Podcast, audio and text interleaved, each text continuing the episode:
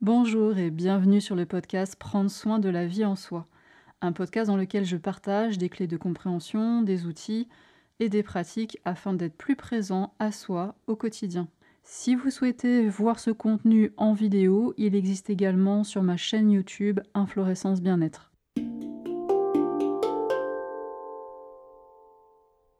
Alors je suis vraiment ravie de vous retrouver pour cette nouvelle vidéo. Alors j'en parlais dans ma dernière newsletter, celle de vendredi dernier. D'ailleurs j'en profite pour vous remettre le lien. Si vous souhaitez vous abonner à ma newsletter, vous recevrez un mail avec des ressources, des informations tous les vendredis autour de 11h30 midi. Et donc dans ma dernière newsletter, j'avais envie de célébrer le printemps, puisque en Europe et dans l'hémisphère nord, le printemps arrive tout bientôt, là on vit les derniers jours de l'hiver et j'avais envie de célébrer avec vous le printemps. D'ailleurs, je vous donne rendez-vous à la fin de cette vidéo, j'ai un petit cadeau pour vous. Donc dans cette newsletter, je vous parlais de ces énergies du printemps qui arrivent, du mouvement, de l'énergie qui remonte de la terre vers le ciel, de la sève là qui remonte dans les tiges vers les feuilles, les fleurs, les, les bourgeons qui s'ouvrent. Et je trouve que ce moment est vraiment propice pour partager avec vous une clé que je trouve vraiment essentielle que j'ai mis du temps personnellement à intégrer vraiment dans ma vie parce que voilà, ça m'a pris un petit peu de temps pour mesurer tous les niveaux et toutes les implications de, cette clé-là. C'est la clé du mouvement. Donc aujourd'hui, j'ai vraiment à cœur de partager avec vous cette clé du mouvement et les différents niveaux auxquels elle, euh, elle agit, parce que c'est vraiment une clé qui est vraiment très intéressante, qui agit à plein de niveaux, et en même temps c'est hyper simple. Et ça, c'est vraiment les clés que je préfère partager avec vous, ces clés qui sont tellement simples et en même temps, quand on prend vraiment le temps de les intégrer, d'en faire l'expérience dans sa vie, ça change vraiment beaucoup de choses.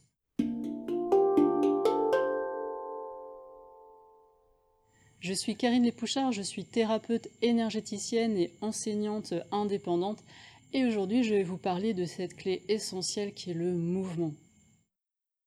Qui dit mouvement dit déplacement, déplacement d'un point à un autre, se déplacer, c'est marcher, c'est courir,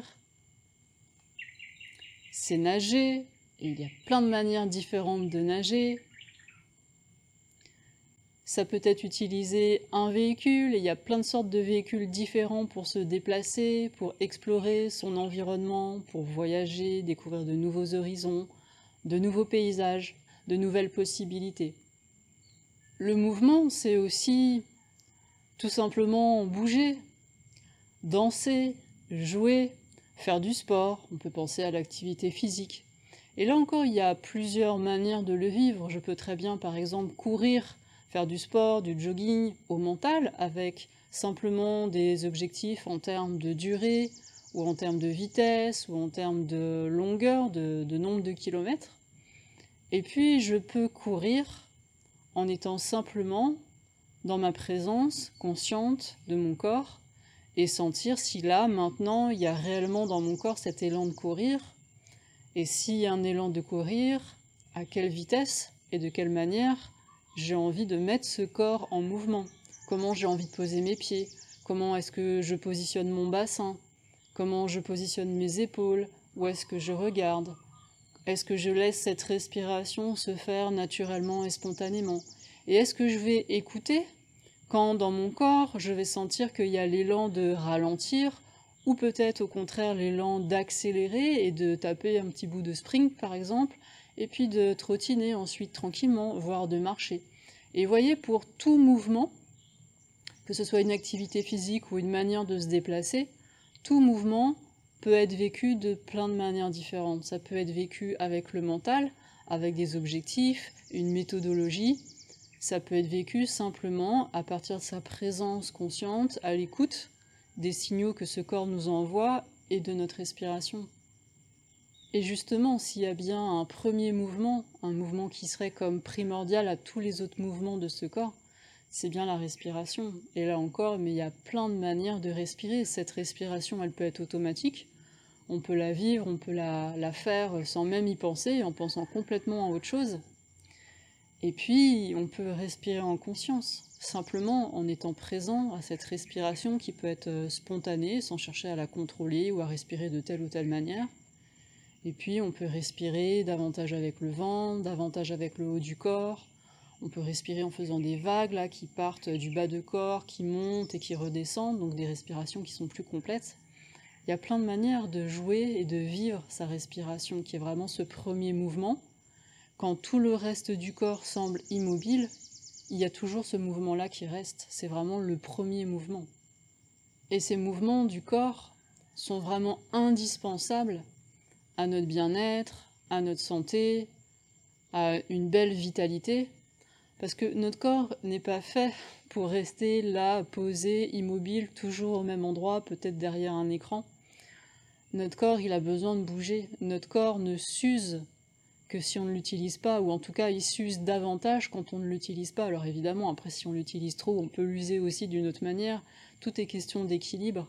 Mais en tout cas, quand ce corps devient statique, quand il y a de moins en moins de mouvements, alors les articulations se grippent, les os se fragilisent, les muscles euh, se réduisent, et notre corps devient de moins en moins fort. Donc ce corps a besoin de mouvement. Nos muscles, nos os, nos articulations ont besoin d'un mouvement qui soit adapté à nos possibilités, à nos capacités et à nos besoins. Quand nous sommes en mouvement, il y a cette respiration qui va se vivre et qui va s'adapter en fonction des besoins de notre corps, de notre besoin d'oxygénation et d'élimination de dioxyde de carbone. Et puis, il va y avoir ces liquides qui vont se mettre à circuler davantage. Ces liquides, c'est le sang, ces liquides, c'est aussi la lymphe, ces liquides, c'est aussi les, sérums extra et intracellulaires, hein, les liquides qui sont à l'intérieur et tout autour de nos cellules. Et ces liquides, c'est important qu'ils circulent bien aussi dans notre corps, parce que dans notre corps, nous avons des organes d'élimination, de détoxination, qu'on appelle en naturopathie des émonctoires. Les deux principaux émonctoires, ce sont les intestins et les reins, mais il y a aussi les poumons et il y a aussi la peau. Et ces organes d'élimination vont d'autant mieux fonctionner, vont être d'autant plus efficaces que nos liquides vont pouvoir passer souvent et régulièrement à travers eux. Et donc plus nos liquides vont circuler correctement, notre sang, notre lymphe, etc., plus ces organes d'élimination vont être efficaces pour nous détoxiner et pour éliminer les différentes toxines que nous portons. Le mouvement, il se vit aussi sur le plan émotionnel. Le mouvement, c'est pas seulement la respiration ou le déplacement ou une activité physique. L'information du mouvement est contenue même dans l'étymologie du mot émotion. Dans émotion, vous avez le e, hein, ça vient du latin, et et plus loin, moere. Et moere, c'est justement le mouvement. Donc, quand on vit une émotion, quand on est traversé par cette vague émotionnelle, qu'est-ce qui se passe? Il y a une expérience qui est vécue, quelque chose que nous voyons, que nous percevons, que nous entendons, ou quelque chose auquel nous pensons à nouveau. Et cette expérience va venir résonner avec notre structure psychique telle qu'elle est active à un moment donné, dans ce contexte-là. Et les deux ensemble vont provoquer par résonance cette vague émotionnelle cette vague qui monte, et là, qu'est-ce que nous allons en faire? Est-ce que nous allons la vivre pleinement, goûter pleinement qui nous sommes à travers cette émotion, respirer cette émotion, la ressentir dans le corps, et là, l'énergie va être tout de suite accueillie et va se libérer au fur et à mesure qu'elle est accueillie. ça va être quelque chose de très simple et de très fluide, et qui va tout de suite, euh, ensuite, une fois que l'énergie et l'information est reçue, la vague s'apaise et ça se termine et c'est fini. Ou est-ce que nous allons bloquer cette énergie? Est-ce que nous allons nous couper de cette émotion? Est-ce que nous allons la contenir? Est-ce que nous allons chercher à la cacher? Et quand nous contenons et nous réprimons nos émotions, c'est juste de nous-mêmes que nous nous coupons et c'est nous-mêmes que nous réprimons. Et là, forcément, nous nous sentons moins vivants parce que nous nous coupons de la vie en nous. Le mouvement, ça se vit aussi sur le plan mental. Est-ce que il y a du mouvement au niveau de mes pensées? À quelle vitesse ça va? Est-ce que ces pensées sont toujours les mêmes? Est-ce que ça tourne comme ça en boucle? Est-ce que je me sens comme enfermé dans ce mouvement qui tourne sur lui-même? Comme enfermé dans des fonctionnements qui se répètent, qui se répètent. Et donc c'est comme une prison psychique que je m'inflige à moi-même, dans laquelle je reste, et dans laquelle je me sens comme enfermé. Est-ce que je suis très identifié à ces pensées, à ces mécanismes mentaux? Est-ce que je crois que cette voix qui parle comme ça dans ma tête, qui commande, qui analyse, qui coupe les choses en quatre ou en huit, est-ce que cette voix, c'est seulement ça que je suis? Est-ce que ce personnage qui cause là à l'intérieur de moi, est-ce que c'est seulement ça que je suis? Est-ce que j'y crois à 100% Et en fonction de la manière dont je suis identifiée à ces pensées, en fonction de la manière dont ces pensées se répètent plus ou moins, au rythme dans lequel elles, elles s'enchaînent les unes par rapport aux autres, alors il va y avoir un mouvement qui est plus ou moins rapide, plus ou moins fluide, et auquel je suis plus ou moins identifié ou dont je suis plus ou moins libre finalement. Je peux aussi observer tout ça sans m'identifier à tous ces mouvements du mental, à toutes ces agitations mentales, et me rester à un endroit euh, plus serein et plus tranquille où j'observe tout ça, sans y croire complètement. Ah, je parle de mouvement, il se met à pleuvoir. On va voir s'il va falloir que je bouge du coup, ou si je peux rester là. Normalement, je suis à l'abri, mais on va voir si le son va rester euh, audible pour vous euh, et, si je ne me fais pas mouiller. Ça va être intéressant. Alors le mouvement, il se joue aussi dans la dimension de nos relations. Nos relations, les relations de couple, les relations amicales, les relations familiales, elles sont vivantes. Elles sont en mouvement également. Chacun d'entre nous est vivant donc chacun d'entre nous change au cours de sa vie, va avoir des besoins, des envies, des aspirations, des valeurs qui peut-être vont se transformer avec les différentes expériences que nous allons faire. Et comme chacun se transforme, puisque chacun est vivant, bah, les relations vont pouvoir aussi se transformer. Donc comment est-ce que je vis cette transformation des relations avec les uns et les autres Est-ce que je laisse de la place pour euh, découvrir à chaque instant l'autre tel qu'il est, pour me découvrir moi-même à travers cette relation avec l'autre, puisque moi-même je suis différent, donc je vais ressentir peut-être cette euh, relation de manière différente. Et comment je me positionne par rapport à ça? Parce qu'il y a des relations qui parfois sont très savoureuses, euh, très douces, qui nous donnent beaucoup de plaisir, et le mental ego en nous a envie de reproduire ces expériences qui sont savoureuses et qui font tellement bien et qui sont tellement goûteuses et on a envie de répéter ces expériences, on a envie comme de retenir et de figer les choses pour pouvoir les refaire et les refaire encore et encore parce qu'on aime tellement ça. Mais la vie, je ne sais pas si vous avez remarqué, mais la vie ça fonctionne pas comme ça. Quand on cherche à répéter sans arrêt, sans arrêt les mêmes choses, est-ce que vous avez remarqué comme ces choses perdent justement de leur saveur, comme on va finir par se lasser Et donc, chercher à retenir, à saisir, à répéter les relations toujours de la même manière parce que c'était bien et on a envie de recommencer, de continuer, de garder ce qu'on a découvert et qui nous a tellement plu, et bien au bout d'un moment ça marche plus. ça marche plus.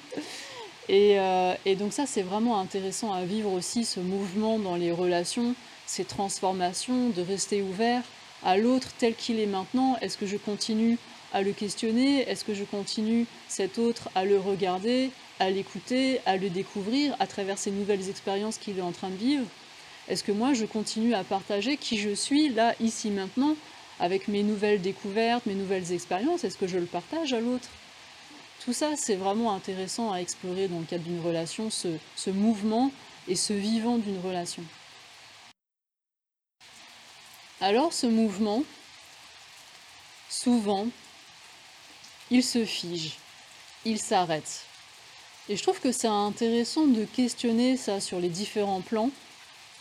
Qu'est-ce qui fait que ce mouvement va se figer, que la vie va comme euh, pulser moins fort, moins vite, on va sentir moins vivant? Qu'est-ce qui fait que ce mouvement va s'arrêter à un moment donné? Qu'est-ce qui va le figer? Qu'est-ce qui va le contraindre? Qu'est-ce qui va le retenir? Qu'est-ce qui fait que je ne vais pas prendre ce temps pour respirer en conscience, là, ce mouvement primordial? Qu'est-ce qui fait que je ne vais pas prendre le temps pour le vivre pleinement, ce mouvement-là? Qu'est-ce qui fait que je ne vais pas explorer, me déplacer autant que j'en aurais envie, que je ne vais pas aller découvrir de nouveaux endroits, que je ne vais pas partir en voyage si j'en ai envie? Qu'est-ce qui fait que je ne vais pas faire ces activités physiques, cette danse, ce mouvement dont j'ai pourtant besoin, dont je sais pourtant que ça me fait du bien? Qu'est-ce Pourquoi je ne le fais plus? Pourquoi je ne le fais pas? Pourquoi je retiens mes émotions? Pourquoi je reste comme ça identifié à ces croyances? Pourquoi je refuse de les mettre en question? Pourquoi est-ce que je confonds mes croyances avec une réalité objective? Est-ce que ça existe vraiment? Une seule réalité objective? Qu'est-ce qui fait que j'arrête de contempler ce monde magnifique avec tellement de formes, de couleurs, d'odeurs, de, sons, de musique? Qu'est-ce qui fait que je ne le contemple plus avec cette fraîcheur, ce regard frais de, l'enfant? Qu'est-ce qui fait que dans une relation, peut-être, je vais euh, arrêter de regarder l'autre tel qu'il est ici et maintenant? Qu'est-ce qui fait que je vais oublier de partager qui je suis en toute sincérité avec lui? Qu'est-ce qui fait que je vais arrêter de l'écouter, de le regarder, de le contempler tel qu'il est ici et maintenant? Qu'est-ce qui fait que je vais me sentir de moins en moins libre? Et là, il n'y a pas une réponse. C'est vraiment à chacun d'entre nous de regarder, d'introspecter, où est-ce que personnellement, où j'en suis avec ces mouvements de ma respiration, avec ces mouvements de mon corps, avec euh, mes déplacements, mes explorations, avec mes émotions, avec ma manière de gérer mon mental, mes relations. C'est chacun va pouvoir regarder ces différents aspects pour soi. Il n'y a pas une réponse euh, à chacun. Moi, ce que je peux faire, c'est partager avec vous quelques aspects que j'ai observés pour moi et euh, pour différentes personnes lors des accompagnements, et puis vous verrez si, si ça résonne pour vous aussi. Dans ce que j'ai observé, une des choses qui va vraiment être très efficace pour figer et retenir ce mouvement de la vie tellement spontané, c'est vraiment la peur. La peur nous fige. C'est une des manières instinctives de vivre sa peur, c'est de se figer, de se retenir, de générer de la contraction, de la contraction dans le corps, dans les muscles, de la contraction au niveau psychique, au niveau émotionnel, on va retenir ses émotions, donc la peur va vraiment créer comme ça de la rigidité, de la fermeture. La vie, comme je vous le disais, c'est le mouvement. La vie, c'est la respiration, la vie, c'est une danse, c'est la créativité, c'est la liberté, c'est la spontanéité, c'est observer et percevoir exactement les choses telles qu'elles sont ici et maintenant, à l'intérieur, à l'extérieur, et c'est jouir de tout ça. C'est ça la vie. Quand la vie est vécue à travers cette influence de la peur, alors les choses se figent. Les choses perdent de leur goût, de leur couleur, de leur intensité, et on se rétrécit. Et quand je parle des peurs, je ne suis pas en train de dire qu'il s'agisse de plus du tout avoir de peur. N'est pas possible. Un être humain, ça fait partie de notre humanité d'avoir des peurs, de vivre des peurs. La question c'est simplement est-ce que ces peurs m'empêchent de vivre le plein potentiel de ce à quoi j'aspire? Est-ce que ces peurs m'empêchent d'exprimer ce que j'ai vraiment à cœur d'exprimer dans ce monde? Parce que ces peurs peuvent effectivement me contraindre, m'empêcher, me refermer, me figer et m'empêcher et me bloquer complètement. Mais si je me donne vraiment ce temps d'introspection, pour accueillir ces peurs, pour les écouter, pour les respirer dans ce corps, hein, avec ce processus dont je vous parle à chaque fois, d'accueil, d'acceptation, de pardon parfois, et puis aussi de gratitude. Dans ces quatre étages, je vous remets le lien de, de l'e-book. Vraiment, si je me donne ce temps pour écouter, ressentir, respirer mes peurs les confronter, alors je vais pouvoir libérer ces charges émotionnelles, je vais pouvoir recevoir des informations, puisque ces peurs sont des émotions, donc elles aussi, elles sont porteuses d'informations, et je vais pouvoir retrouver une capacité à aller de l'avant, à remettre du mouvement, avec une intensité de peur qui va être bien moindre.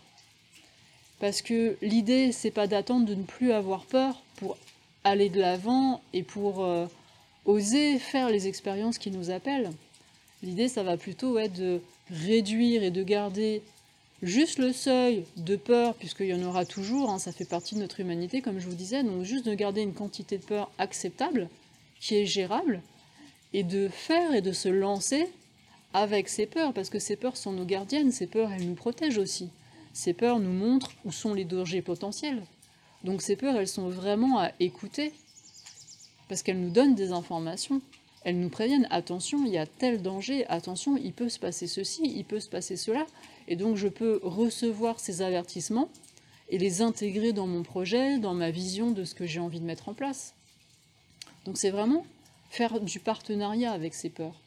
Et quand je suis partenaire de mes peurs, alors je peux remettre du mouvement main dans la main avec mes peurs. Les peurs ne sont plus des barrières qui me bloquent, ce sont des conseillères que j'écoute, mais j'ai aussi d'autres conseillers, j'ai aussi d'autres aspects de moi que j'écoute et qui me permettent d'aller de l'avant parce qu'il y a de la joie, parce que j'ai envie d'explorer, de découvrir, de faire certaines expériences. Il y a un autre aspect qui peut vraiment euh, bloquer et agir sur cette possibilité d'être euh, dans le mouvement et de, suivre ce flux et ce flot de, la vie en soi, c'est la manière dont on vit son mental. Le mental, il est là pour quoi? Il est là pour analyser, pour évaluer, pour euh, étiqueter, pour juger, pour analyser, trier, découper, programmer, prévoir, contrôler. Le mental, il fait tout ça. Et on ne peut pas l'empêcher de faire ça. C'est son fonctionnement, c'est ce qu'il fait, c'est ce à quoi il sert. Le truc, c'est est-ce que ce fonctionnement, je l'observe en conscience, mais j'y suis pas forcément identifié Et donc je peux observer tout ça et puis à un moment donné utiliser les informations que ça va générer quand j'en ai besoin, et puis quand j'en ai pas besoin, je laisse faire, et puis voilà. Mais si je commence vraiment à croire toutes ces étiquettes, ces analyses, ces comparaisons, ces évaluations, ces jugements, voire ces condamnations, si je commence vraiment à y croire à 100%, alors je vais créer comme un espèce de monde comme ça un peu virtuel qui se superpose au monde, on pourrait dire, objectif, en admettant que ça existe, et je vais me créer ma propre version de ce monde. Et chacun est comme ça dans sa réalité, avec ses propres filtres, ses propres étiquettes, sa propre manière de classer, de trier les choses, d'analyser les choses, ses propres jugements. Et on le fait d'abord sur soi-même, hein. donc on a déjà tout un tas de jugements, d'étiquettes, d'analyses, d'histoires qu'on s'invente sur, sur nous-mêmes. Et on le fait évidemment sur les personnes que l'on rencontre, sur le monde et sur tout un tas de choses. Et tous ces commentaires, ces analyses, ces étiquettes, ces croyances, ces jugements, ces évaluations, est-ce que j'y crois vraiment pleinement? Ou est-ce que je laisse ouvert, c'est-à-dire je laisse le mental faire Parfois je prends les informations et puis sinon bah, je laisse faire, mais je ne saisis pas forcément ce fonctionnement-là. Et ça c'est vraiment quelque chose qu'on peut apprendre à faire, à observer tout ça, mais sans le saisir, sans y croire à 100%. Prendre ces informations quand on peut en avoir besoin, parce que c'est un fonctionnement qui est très utile euh, pour notre vie euh, quotidienne. Donc euh, on a besoin de planifier, trier, d'analyser, de comparer. On a besoin de ces processus-là, mais on n'en a pas toujours besoin. C'est pas toujours nécessaire. Donc quand c'est pas nécessaire, on peut le laisser faire ce qu'il a à faire, ce mental, mais pas forcément mettre toujours son attention dessus et y croire. Quand la peur s'ajoute à ce fonctionnement déjà de base du mental, la peur va accélérer et rigidifier encore ses croyances, ses étiquettes, ses jugements, et va les faire comme se cristalliser, s'épaissir. Donc on va mettre des filtres de plus en plus épais, de plus en plus déformants, de plus en plus solides sur notre perception de nous-mêmes, de l'environnement, et on va y croire de plus en plus, car plus on a peur, plus on a besoin de compenser cette peur par des croyances qui sont indéboulonnables, qui sont des points de repère qui vont nous sécuriser. Et ça, c'est vraiment intéressant à observer, de voir dans différents contextes où la peur monte, ces besoins que l'on a d'avoir des certitudes, de vraiment de, se dire voilà, c'est comme ça, je suis comme ça, ou le monde fonctionne comme ça, ou un tel il est comme ci, comme ça. Et quand on s'observe soi-même poser des choses comme ça, aussi affirmées et aussi euh, euh, indiscutable, hein, quand on n'est plus ouvert à remettre les choses en question, c'est vraiment intéressant d'aller regarder où sont les peurs par rapport à ça et d'observer ces processus de rigidification, de cristallisation de nos pensées, de nos croyances, etc. Donc c'est vraiment deux axes par rapport au mouvement que je vous invite vraiment à regarder si c'est une thématique qui vous intéresse. C'est déjà euh, comment est-ce que je vis mes peurs? Qu'est-ce que j'en fais? Est-ce que je me donne ce temps pour les accueillir et pour les vivre davantage en conscience et pour en faire des partenaires qui vont être là dans le mouvement de ma vie? Et comment est-ce que je vis mon mental? Et finalement, la question qu'on pourrait se poser par rapport à ce mental, c'est qui suis-je ou que suis-je? Est-ce que je suis seulement cette voix qui commande, qui analyse, qui blablate, qui étiquette, qui juge? Ou est-ce que ce que je suis contient ça mais est bien au-delà de ce mental. Et pour finir, Peut-être une question que vous vous êtes posée en m'écoutant dans cette vidéo, c'est euh, le mouvement, le mouvement, d'accord, mais euh, quel mouvement? Le mouvement qui vient d'où? Et pour aller où? Si vous êtes dans un paradigme matérialiste, où vous pensez que la conscience est uniquement générée par un cerveau vivant, et que quand le cerveau meurt, il n'y a plus de conscience, alors vous allez fonctionner d'une certaine manière. Vous êtes dans ce paradigme matérialiste. Mais si vous êtes dans un paradigme non matérialiste, si vous pensez que la conscience préexiste au corps et au fonctionnement du cerveau, alors ça va être complètement différent. Quand on fonctionne avec un paradigme matérialiste, c'est beaucoup plus facile d'être identifié à son mental et à croire à 100% que je suis ce personnage-là qui pense, qui réfléchit, qui analyse, qui met des étiquettes, qui juge, parce que c'est ce que je crois être, ce personnage-là. Quand je suis dans un paradigme qui est non matérialiste, je sais que je suis cette conscience qui est, même quand il n'y a plus de pensée, hein, puisque c'est possible de sentir cet espace de conscience, de silence entre chaque pensée. Quand les pensées ralentissent, il y a ces moments de silence.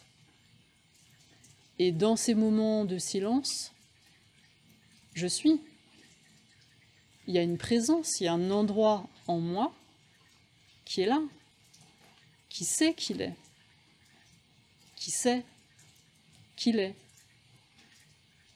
Et ça, ça se savoure, ça s'incarne dans le corps. Et quand je fonctionne à partir de cet espace-là, et que j'apprends à me poser de plus en plus dans cet espace-là, je ne vais plus du tout vivre le mouvement de la même manière. Si le mouvement vient uniquement de mon espace mental qui cherche à contrôler, à prévoir, alors ce mouvement peut devenir de l'agitation, ça peut devenir quelque chose qui va m'épuiser, qui va me fatiguer, parce que je vais sans arrêt être en train de courir derrière euh, des désirs, des vouloirs, davantage de pouvoir peut-être, euh, je vais être sous influence de différentes euh, pensée du collectif, de la pub, de, voilà, de différentes choses. Et je vais être comme ça prise dans tout un tas de pensées et de croyances qui viennent de différentes sources et je suis identifiée à tout ça.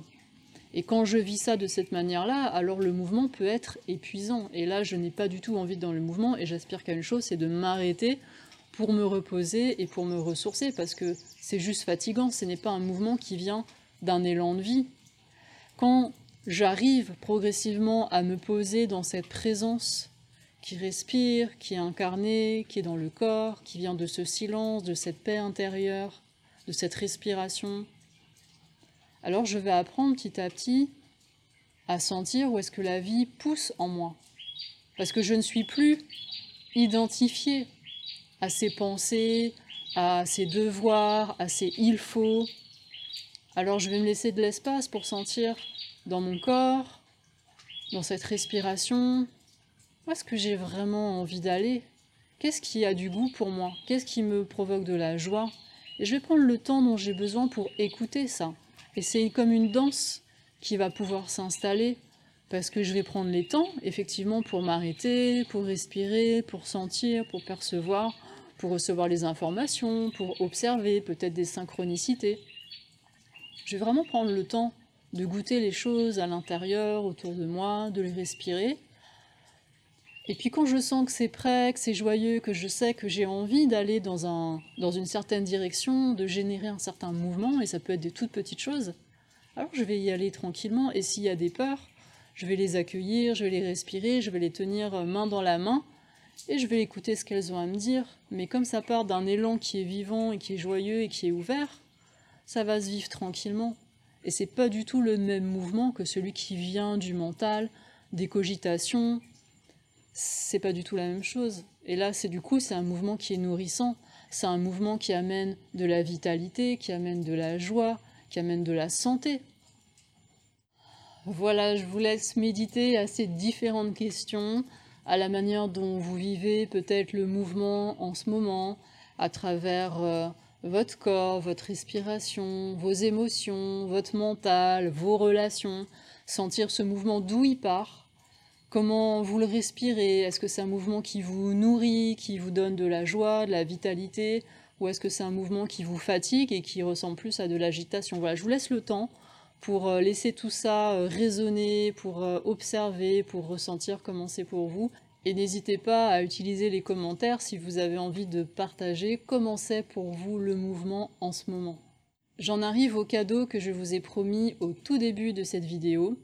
Donc je vous propose de fêter ensemble le printemps en vous offrant 15 euros sur toutes les téléconsultations. Donc je vous mets le lien si vous souhaitez réserver là en bas de l'écran une téléconsultation d'accompagnement d'une heure par exemple. Donc vous verrez, il y a un calendrier, vous pouvez caser la date qui vous convient le mieux. Et comment ça fonctionne pour avoir la réduction? Eh bien c'est très simple. Une fois que vous avez vécu votre séance, vous allez sur cette deuxième page que je vous affiche et que vous trouverez également dans la description. Et sur cette deuxième page qui est la page de paiement, vous aurez un petit onglet que vous pourrez cliquer et là vous pourrez rentrer le code printemps. Donc le code printemps sera valable jusqu'au dimanche 21 mars. Voilà, je me réjouis de vous retrouver peut-être bientôt en téléconsultation. Si vous trouvez que cette vidéo peut être utile à d'autres personnes, que peut-être s'il y a des personnes que vous connaissez qui pourraient bénéficier de cette offre, n'hésitez pas à partager cette vidéo largement, n'hésitez pas à la poster dans les réseaux sociaux, vous pouvez aussi la liker pour favoriser sa diffusion. Je vous fais plein de bisous, à très bientôt, au revoir.